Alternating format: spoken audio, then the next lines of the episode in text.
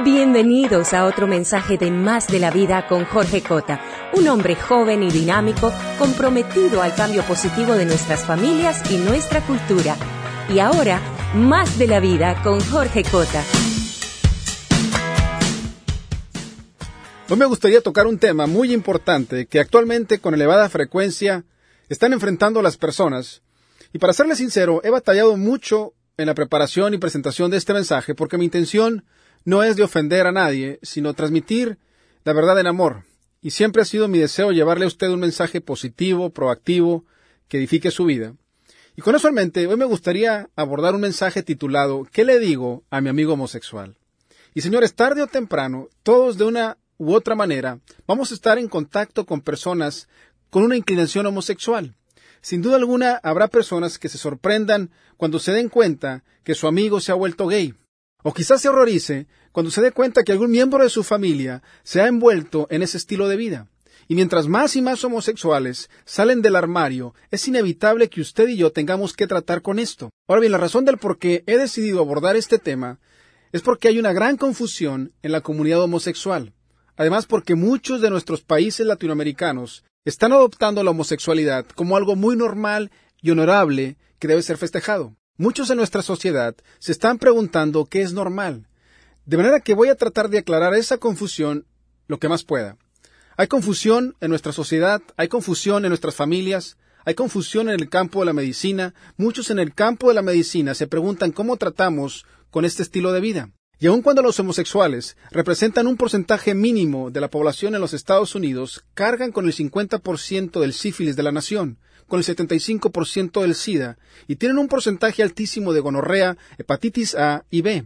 Y de acuerdo al Diario Británico de Medicina Sexual, en un estudio que hicieron en Inglaterra, encontraron que el 50% de los homosexuales tienen gonorrea, más del 50% tiene un tipo de uretritis, uno de cinco homosexuales tiene herpes, la hepatitis B es 10 veces mayor en los homosexuales que en los heterosexuales, y en San Francisco, California, una ciudad reconocida por el estilo de vida homosexual, las enfermedades sexuales son 22 veces más que el promedio nacional. De manera que el campo de la medicina se está preguntando cómo lidiamos con esto, cómo combatimos las ramificaciones médicas de este estilo de vida. Inclusive las iglesias están batallando con este asunto.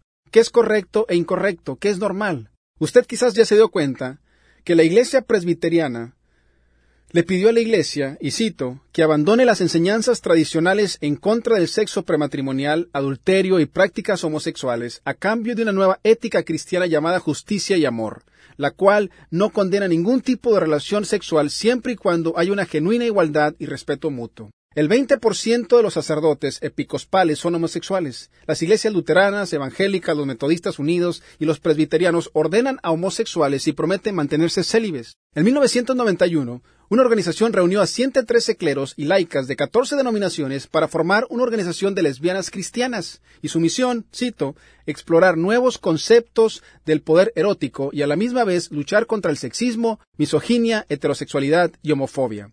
Y señores, este no es mi tópico favorito. Sin embargo, es necesario que abordemos el tema porque vamos a ser confrontados con él. Es imprescindible que usted escuche con atención y escuche el mensaje completo antes de que externe su opinión. Porque si usted solamente escucha porciones, lo va a tomar de una forma muy negativa. La pregunta de millón es la siguiente. ¿Cómo debemos responder hacia la comunidad homosexual? Antes que nada, debemos clarificar algunas ideas equivocadas. Hay cinco mitos que rodean el movimiento homosexual, y son mitos porque están siendo forzados en nuestras sociedades como verdades y de verdad no tienen nada. Es pura propaganda. El mito número uno, escríbalo. 10% de la población es homosexual. Ese es el mito número uno. 10% de la población es homosexual. Y señores, eso es completamente falso. Hoy en día les están diciendo a nuestros estudiantes que la población homosexual es de un 40%.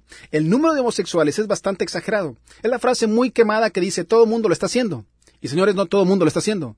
Hay algo en la mentalidad humana, en el psique humano, que parece decirles que si hay muchas personas involucradas, entonces debe ser algo normal o correcto, ya que si hay muchas personas involucradas, no estarían involucradas en algo que estuviera incorrecto. Pero todos sabemos que eso no es cierto.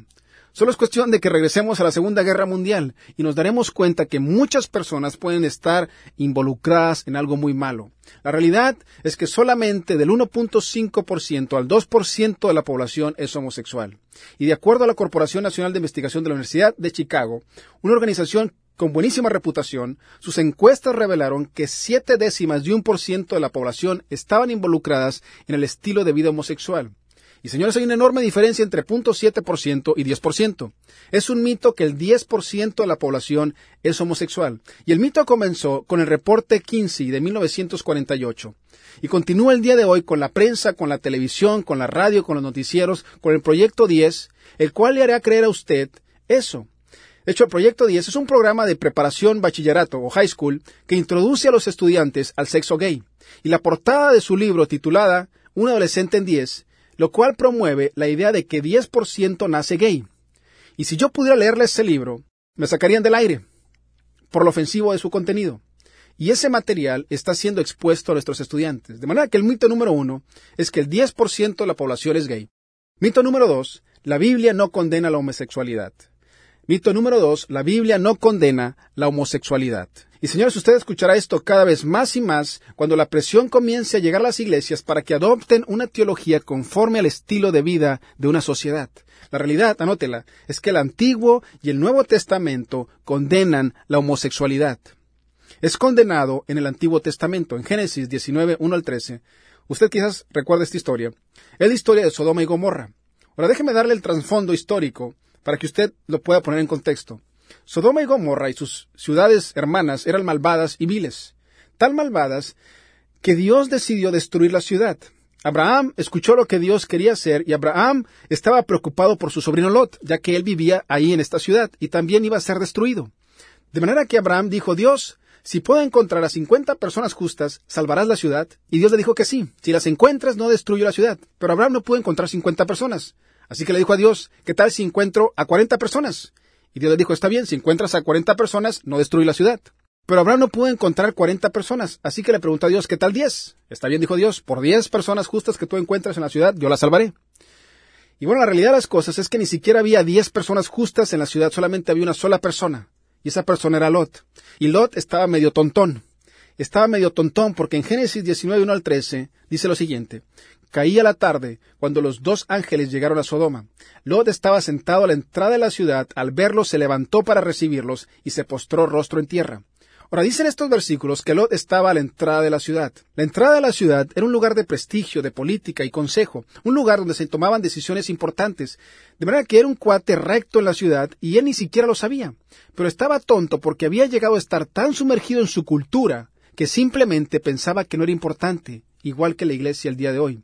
La Iglesia ha llegado a ser tan ajena a lo que sucede a su alrededor y en su cultura, cuando deberíamos estar señalando el camino sobre las cosas que son correctas e incorrectas. Versículo 2. Les dijo, Por favor, señores, les ruego que pasen la noche en la casa de este servidor suyo. Allí podrán lavarse los pies y mañana al amanecer seguirán su camino. No, gracias, respondieron ellos. Pasaremos la noche en la plaza. Pero tanto les insistió Lot que fueron con él y entraron en su casa. Allí Lot les preparó una buena comida y coció panes sin levadura. Y ellos comieron. Aún no se habían acostado cuando los hombres de la ciudad de Sodoma rodearon la casa. Todo el pueblo sin excepción, tanto jóvenes como ancianos, estaban allí presentes. Llamaron a Lot y le dijeron, ¿Dónde están los hombres que vinieron a pasar la noche en tu casa? Échalos fuera. Queremos acostarnos con ellos. Lot salió a la puerta y cerrándola detrás de sí, les dijo, Por favor, amigos míos, no cometan tal perversidad. Tengo dos hijas que todavía son vírgenes. Voy a traérselas para que hagan con ella lo que les plazca. Pero a estos hombres no les hagan nada, pues han venido a hospedarse bajo mi techo. Quítate de ahí, le contestaron, y añadieron, Este ni siquiera es de aquí, y ahora nos quiere mandar, pues ahora te vamos a tratar peor que ellos. Entonces se lanzaron contra Lot y se acercaron a la puerta con intenciones de derribarla. Pero los dos hombres extendieron los brazos, metieron a Lot en la casa y cerraron la puerta. Luego los jóvenes y ancianos que se agolparon contra la puerta de la casa los dejaron ciegos, de modo que ya no podían encontrar la puerta. Ahora bien, usted necesita saber que la comunidad pro-gay niega que este pasaje condena la homosexualidad. De manera que afirman que el asunto era la violación hacia los ángeles, no la homosexualidad. Afirman que la palabra acostarse no significa sexo, sino conocer. La realidad es que en el castellano está mal traducida esta palabra. En el hebreo la palabra es yada, y esta palabra siempre describe relaciones sexuales. Aún más, Dios había decidido destruir la ciudad por su maldad, por su estilo de vida. Dios envió a los ángeles a la ciudad para avisarle a Lot y a su familia que se fueran de la ciudad. La decisión de destruir la ciudad ya había sido determinada antes de que los hombres se quisieran acostar con los ángeles. No tenía nada que ver con lo que sucedió en la casa de Lot. La experiencia en la casa de Lot simplemente era una manifestación de la maldad de estos hombres. Además, Judas claramente identifica el pecado de Sodoma como la homosexualidad. En Judas 1.7 dice, algo parecido le sucedió a los que vivían en Sodoma, en Gomorra y en las ciudades cercanas. Los que vivían allí pecaron, practicando todo tipo de relaciones sexuales prohibidas. Por eso Dios los castigó arrojándolos en el fuego que nunca se apaga para que sufran allí. Que esto sirva de advertencia para todos nosotros. Y señores, lo siento mucho. Pero la Biblia claramente condena rotundamente la homosexualidad. En Levítico 18:22 dice, no te acuestes con un hombre como si te acostaras con una mujer. Ese es un acto infame. En Levítico 20:13, si alguien se acuesta con un hombre como si se acostara con una mujer, se condenará a muerte a los dos y serán responsables de su propia muerte, pues cometieron un acto infame. Ahora bien, la comunidad gay nos dice que estas leyes en el libro de Levíticos son iguales que las leyes dietéticas del Antiguo Testamento, de lo que es puro e impuro y por consiguiente son irrelevantes el día de hoy. Y señora, la Biblia no dice eso. Dice que esta práctica es detestable, que merece la muerte, que es responsabilidad personal, de manera que usted no puede culpar a nadie más por ser gay, pero también es condenado en el Nuevo Testamento. En 1 Corintios 6, 9 a 10 dice, ¿no saben ustedes que los que cometen injusticias no tendrán parte en el reino de Dios? No se dejen engañar, pues en el reino de Dios no tendrán parte los que se entregan a la prostitución, ni los idólatras, ni los que cometen adulterio, ni los afeminados, ni los homosexuales, ni los que roban, ni los ávaros, ni los borrachos, ni los maldicientes, ni los ladrones. Ahora bien, para aquellos que me están escuchando que son homofóbicos y piensan que la homosexualidad es un pecado grotesco y horrible, peor que cualquier otro pecado, necesita despertar el día de hoy y vea que Dios puso este término a la par con el adulterio y con decir maldiciones. Y por lo regular en la comunidad cristiana quiere empujar la homosexualidad hacia otra esfera, y llegan a ser extremadamente críticos, condenadores e inaceptables, y es por eso que la comunidad gay apunta con el dedo a la iglesia y le dice bola de hipócritas, porque de alguna forma pensamos que el decir maldiciones o adulterar no es tan malo como la homosexualidad, pero aquí Dios puso todo en un mismo nivel, del mismo libro inspirado por él, así que despierte. Ahora bien, en el griego la palabra afeminado literalmente quiere decir tacto suave, y entre los griegos se refería al hombre que hacía el papel pasivo en las relaciones homosexuales. La palabra homosexual literalmente quería decir hombre en la cama.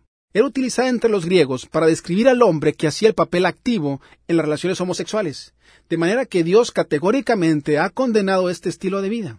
El mito número uno es que el 10% de la población es gay. La realidad es que tan solo 0.7% de la población es gay. Mito número dos, la Biblia no condena la homosexualidad. La realidad es que ambos, el Antiguo y Nuevo Testamento, rotundamente condenan la homosexualidad. Mito número tres, anótelo. Todos los homosexuales son iguales. Mito número tres, todos los homosexuales son iguales. Y nosotros como personas tendemos a categorizar a todos. Nos gusta ponerlos en una cajita, ¿sí o no? Déjame hacerle una pregunta. ¿Todos los hombres son iguales? ¿Todas las mujeres son iguales? ¿Todos los latinos son iguales? ¿Todos los americanos son iguales? ¿Todas las personas de color o rasgos determinados son iguales? Como puede ver, nuestros prejuicios nos forjan a pensar que ciertos tipos de personas han de ser iguales porque después de todo es fácil y conveniente. Y señores, eso está mal. Comprenda que no todos los homosexuales son iguales. Algunos, anótelo, algunos están confundidos sobre su identidad sexual. Algunos están confundidos sobre su identidad sexual tienen miedo de ser homosexuales por algunos pensamientos que han ocupado su mente. Y escuche bien, casi todos los niños son sexualmente estimulados al pensar o ver a alguien del mismo sexo. Y por lo regular es un sentimiento breve. Y eso es perfectamente natural. Lo que sucede es que estos niños recuerdan este tipo de pensamientos y sentimientos que tuvieron en el pasado y llegan a estar confundidos sobre su sexualidad. Se preguntan, ¿seré gay o no? Algunos están ahí. Algunos, anótelo, algunos han tenido una experiencia homosexual. Quizás fueron abusados por un homosexual. Quizás tuvieron una experiencia homosexual de niños. En vez de jugar al doctor, experimentaron en otras formas. Y ahora están plagados y preguntándose, caramba, si fuera normal, nunca hubiese hecho eso. Yo recuerdo un joven que temía ser homosexual. Y su tío había abusado de él muchas veces. No estaba entusiasmado con las chicas. Tenía miedo. Y le dije, hay una gran diferencia entre ser un homosexual y haber tenido una experiencia homosexual tener una experiencia homosexual no quiere decir que a fuerzas tienes que ser un homosexual. yo recuerdo a este joven. Sus ojos casi se le saltan de la cara. Casi brincó de su asiento y dijo, ¿me quieres decir que no tengo que ser gay? No, no tienes que serlo, le dije. Y a veces pintamos a las personas en una esquina cuando no tienen que estar ahí. Algunos, anótelo, algunos tienen sentimientos bisexuales, especialmente cuando van creciendo. Como su orientación sexual todavía no es cementada, tienen pensamientos con hombres y mujeres creyendo que esos pensamientos son innatos. Yo recuerdo un correo que recibí no hace mucho tiempo de un joven diciéndome, Jorge, no sé qué hacer. Cuando estoy con mis amigos tengo estos pensamientos de lujuria con hombres y mujeres. No sabes cuántas veces le he pedido a Dios que me quite esos pensamientos, pero todavía los tengo. ¿Qué hago? Debe comprender que su inclinación sexual es determinada por su decisión, no por sus sentimientos. Pero ¿sabe lo trágico de esto? Que no todos ellos se atreven a contarlo y buscar ayuda por temor. Y es por esa razón, anótelo, que algunos son sufridores silenciosos. Algunos son sufridores silenciosos. Estos son los hombres y mujeres que han tenido un encuentro homosexual y han disfrutado de la experiencia. Y por dentro saben que no es lo correcto. Por dentro esperan que algún día puedan alejarse de eso para siempre y una guerra en sus espíritus, una lucha interna y por consiguiente sufren en silencio. Pónganse en el lugar de ellos. Póngase en el lugar de un joven de 18 años que siente una fuerte atracción erótica hacia otros hombres. No sabe por qué está ahí, no lo comprende y no quiere sentir eso. Entonces tiene una experiencia homosexual. Todos sus amigos hablan de chicas, pero él no está interesado. Trata de cambiar, así que comienza a salir con chicas, pero sus pensamientos siguen ahí. Así que comienza a culpar a Dios por su identidad sexual, porque después de todo, hay muchos allá afuera que le dirán, así te hizo Dios de manera que tiene miedo y se siente tan solo, se siente que está viviendo una mentira. Su interior grita por ayuda, pero ¿a dónde corre por auxilio? Un joven de 18 años, ¿a dónde corre por ayuda? ¿A sus padres? ¿Qué tan comprensivos serán? Después de todo, no los quiere defraudar. ¿Con su pastor? Quizás, pero probablemente no, porque todo lo que ha escuchado desde el púlpito es condenar al comportamiento de esos pervertidos. ¿A sus amigos? ¿Cuántos jóvenes de 18 años van a estar compasivos con sus preguntas? De manera que se lo tragan y se lo guardan en su interior hasta que finalmente alguien comprensivo y compasivo llega a su vida y por lo regular es un homosexual. Un homosexual que le dice todo está bien, es normal, yo te entiendo, yo también pasé por ahí. Sé exactamente cómo te sientes, y como ellos necesitan el mismo amor y la misma comprensión que todo el mundo necesita y hasta más, ese sufridor silencioso es arrollado por ese estilo de vida. Y señores, es por eso que es imprescindible que podamos distinguir entre un declarado homosexual y aquellos que batallan con la homosexualidad. Muchos suponen que todos los homosexuales son activistas pro-gay, determinados a forzar sus valores en la sociedad a través de la intimidación y estrategias políticas. Eso simple y sencillamente no es verdad. Algunos son sufridores silenciosos y necesitamos crecer y aceptar a esos sufridores silenciosos tal y como Cristo nos ha aceptado a nosotros. Sin embargo, anótelo, algunos son defensores militantes. Los defensores militantes son aquellos que han aceptado la homosexualidad de corazón y no tienen ningún deseo de cambiar. Este grupo no se siente culpable. Afirman que los encuentros homosexuales son moralmente equivalentes o superiores a las relaciones heterosexuales. Buscan a todo coste legalizar los matrimonios homosexuales, el derecho a adoptar hijos y todo lo demás. Grupos como Nación Gay, ACTAP Américas, Asociación Norteamericana para el Amor entre los Hombres y Niños. Su lema, sexo después de los ocho años es demasiado tarde.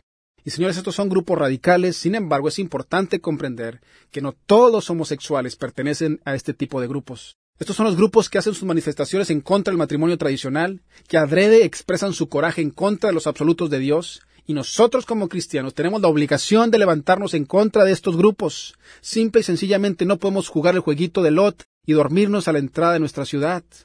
Pero a la misma vez tenemos la obligación como cristianos de alcanzar a estos grupos, amarlos y animarlos para que conecten con el Creador del universo.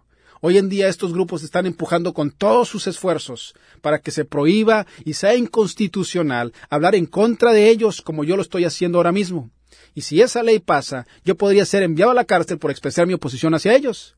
Y a través de nuestros países latinoamericanos, este tipo de grupos se están empezando a levantar para que el gobierno o el Estado legalice sus actividades homosexuales. Y nosotros como iglesia simple y sencillamente no podemos quedarnos callados o hacernos de la vista gorda. Aún más, en los Estados Unidos, estos grupos son vistos como minorías. Ya es ilegal discriminarlos en base a su orientación sexual. Ellos lo pueden demandar a usted por el simple hecho de que usted no esté de acuerdo con su inclinación sexual, ya sea usted un maestro, un empleador o un estudiante que esté buscando un compañero de cuarto. Anne Lockwood descubrió eso a través de una desagradable experiencia. Ella y su compañera heterosexual de cuarto pusieron un anuncio en el periódico buscando una tercera compañera para compartir los gastos. Y una lesbiana llamó interesada en el cuarto, pero le hizo saber a Anne cuál era su preferencia sexual. Anne y su amiga declinaron cortésmente el alquiler del cuarto a la lesbiana. Pero eso no fue el fin de aquel negocio, sino el comienzo de una larga lucha.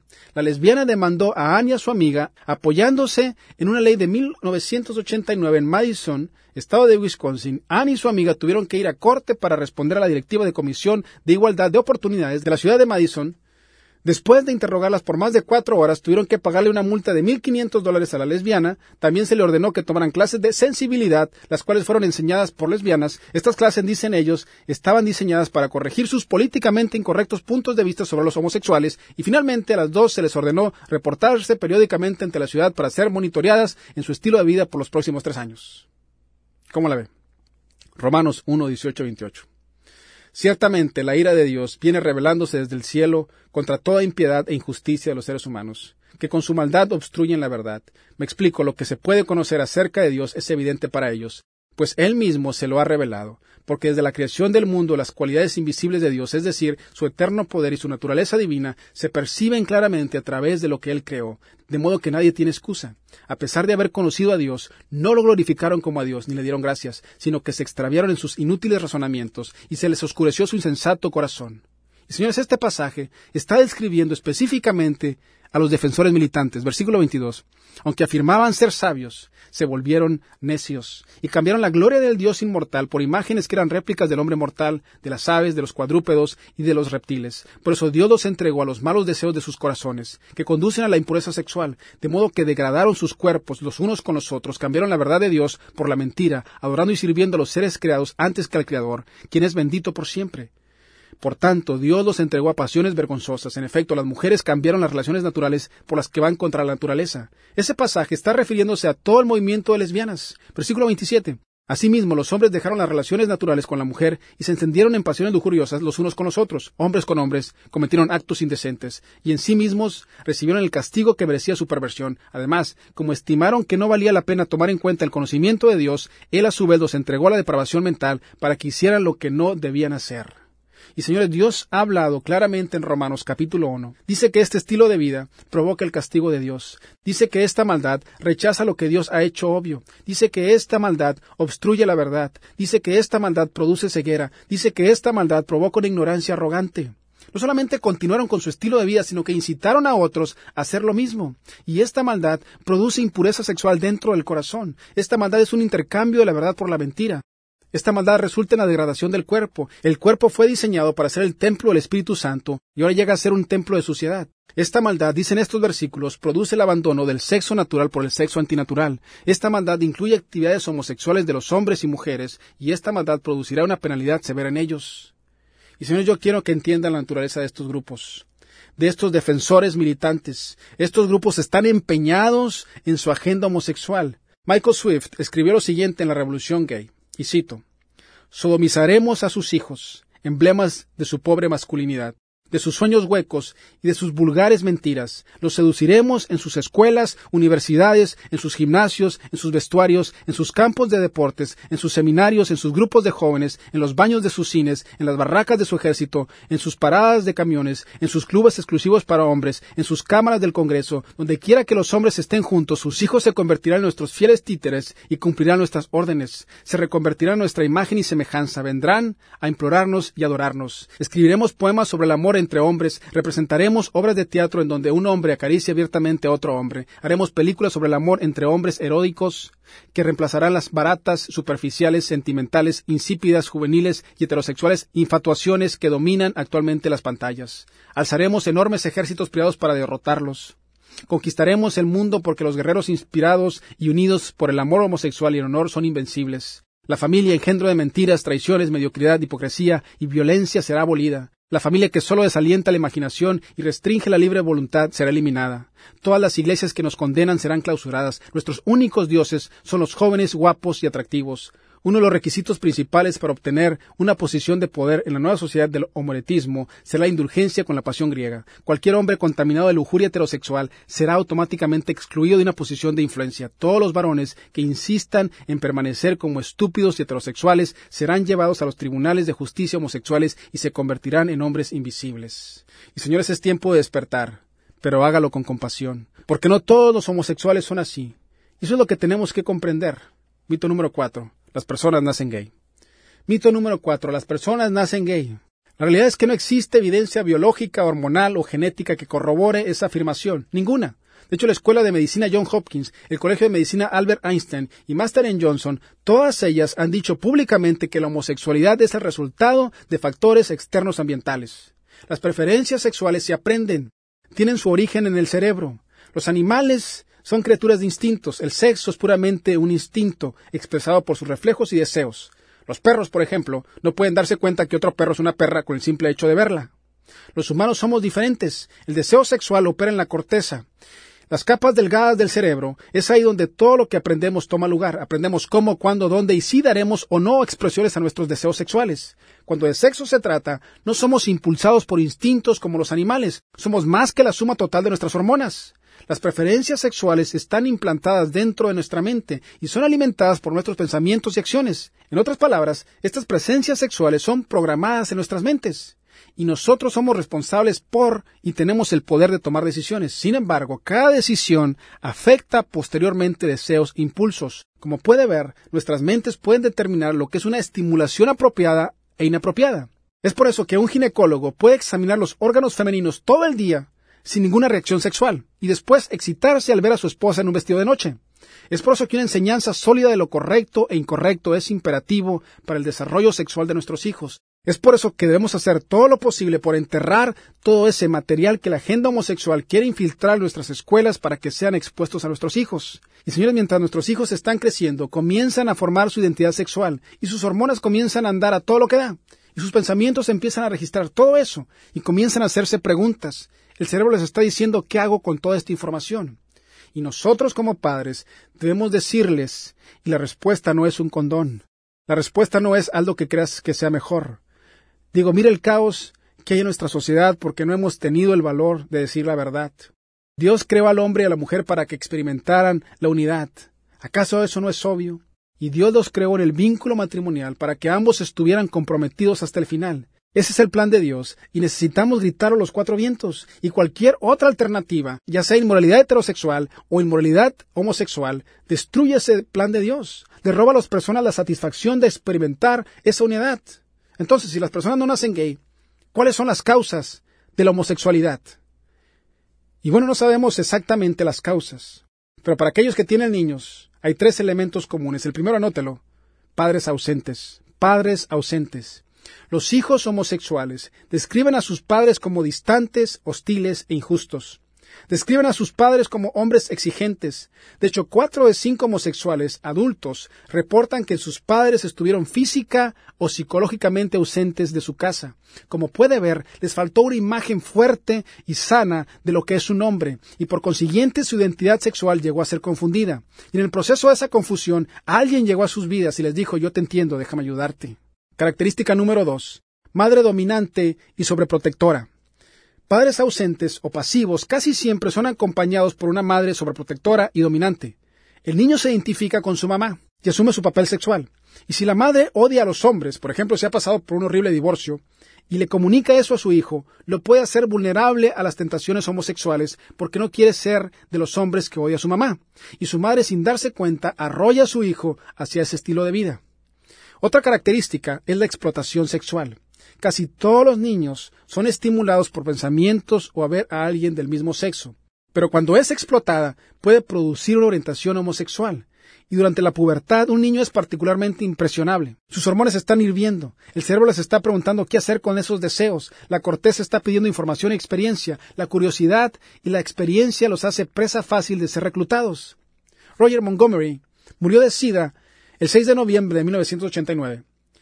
Él era un prostituto homosexual y estima que se acostó con casi 1.500 hombres, y a menudo le preguntaba a sus parejas cómo habían entrado a ese estilo de vida, y la mayoría decían que habían sido reclutados por un vecino, amigo familiar, usualmente acompañado del uso de pornografía homosexual. De manera que mamá y papá, protege a tus hijos. Cada homosexual con el que yo he consultado me ha dicho yo fui reclutado por y nombran a la persona. Y eso es bien trágico, Señores, tiene que ser bien cuidadoso con sus hijos, saber con quién se quedan a dormir, saber a qué fiestas van. Si se quedan a dormir en casa de sus amiguitos, déjele saber que le pueden llamar a cualquier hora. Y señores, debe explicarle a sus hijos que va a haber gente que querrá hacerles daños, que van a querer tocarlos y que van a querer reclutarlos. Y sé que se escucha bien aterrador, pero cuando usted analiza las estadísticas y se da cuenta que uno de cuatro niñas son abusadas y uno de cinco niños son abusados, es necesario hablar con ellos sobre esto. Y casi siempre es la persona que usted menos sospecha la que va a abusar de su hijo. Y por último, mito número cinco, los homosexuales no pueden cambiar. La realidad de las cosas es que muchos homosexuales se han recuperado. Afirmar que un homosexual no puede cambiar es lo mismo que afirmar que un ladrón no puede cambiar y que será un ladrón para siempre. El diario americano de psiquiatría, Mansell Pattison y Mirna Pattison escribieron lo siguiente. La información provee una evidencia sustancial del cambio entre la exclusiva homosexualidad a la exclusiva heterosexualidad. Cuando la homosexualidad se define como una condición inalterable y fija que debe ser aceptada, el potencial para el cambio es remoto. Sin embargo, en nuestro estudio, cuando la homosexualidad fue definida como una condición alterable, pareció ser que el cambio era posible. ¿Se dio cuenta? El mundo nos está diciendo no puedes cambiar, así naciste. Sin embargo, la ciencia y la Biblia nos dice que sí puedes cambiar. El doctor James Dobson escribió, esta condición puede ser tratada efectivamente cuando el individuo quiere que le ayuden y cuando un profesional conocedor está dedicado a la misma meta. Algunos de mis colegas reportan más de un 70% de curación cuando estas condiciones existen. Y señores, eso es impresionante. Esas son las mismas probabilidades de un alcohólico. Sí hay esperanza. La ciencia nos dice que sí hay esperanza y los consejeros nos dicen que sí hay esperanza. Entonces la pregunta es, ¿cómo salirse del estilo de vida homosexual? ¿Cómo salirse del estilo de vida homosexual? Primera de Corintios 6, 9. ¿No saben ustedes que los que cometen injusticias no tendrán parte en el reino de Dios? No se dejen engañar, pues en el reino de Dios no tendrán parte los que se entregan a la prostitución, ni los idólatras, ni los que cometen adulterio, ni los afeminados, ni los homosexuales, ni los que roban, ni los ávaros, ni los borrachos, ni los maldicientes, ni los ladrones. Y eso eran algunos de ustedes. ¿Escuchó? Pero ya han sido lavados, ya han sido santificados, ya han sido justificados en el nombre del Señor Jesucristo y por el Espíritu de nuestro Dios. Tres pasos. Primero, mi parte es que soy lavado. Sugiere un baño de purificación. Esto sucede cuando la persona admite su necesidad y dice, tengo un problema y voy a cambiar. Paso número dos. Esta es la parte de Dios. Usted es justificado. Eso quiere decir que Dios te ha perdonado y te ha aceptado. Eres de Él. Y cuando usted le dice a Dios, Señor, perdóname por haber llevado un estilo de vida homosexual, en ese momento, en ese instante, usted es lavado y justificado, Dios te ha perdonado, tan simple y tan sencillo como eso. Y paso número tres, es el proceso del crecimiento, santificado. Usted aprende a vivir como una persona perdonada y restaurada por el poder de Dios. Y cierro con este testimonio de un hombre. Él dijo, por casi 38 de mis 45 años, he vivido un estilo de vida homosexual. Cuatro años y medio viví una flagrante vida gay. Fui introducido al comportamiento homosexual cuando tenía seis años, seguido por la curiosidad infantil, después querer experimentar en la adolescencia. Cuando entré a la secundaria ya sabía que era diferente a los otros muchachos.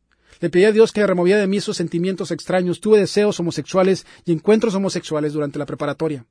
La vida universitaria fue confusa y frustrante para mí. Pensé que el matrimonio curaría esa tendencia reprimida por una doctrina cristiana y la verdad bíblica, y me sentí mejor por un tiempo. El comportamiento homosexual reprimido surgió de nuevo en el closet de un estilo de vida homosexual. Comencé a vivir una doble vida, lleno de culpa, dolor, frustración, decepción y fracaso como esposo, padre, maestro y pastor, sabía que la batalla que había dentro de mí no era lo correcto.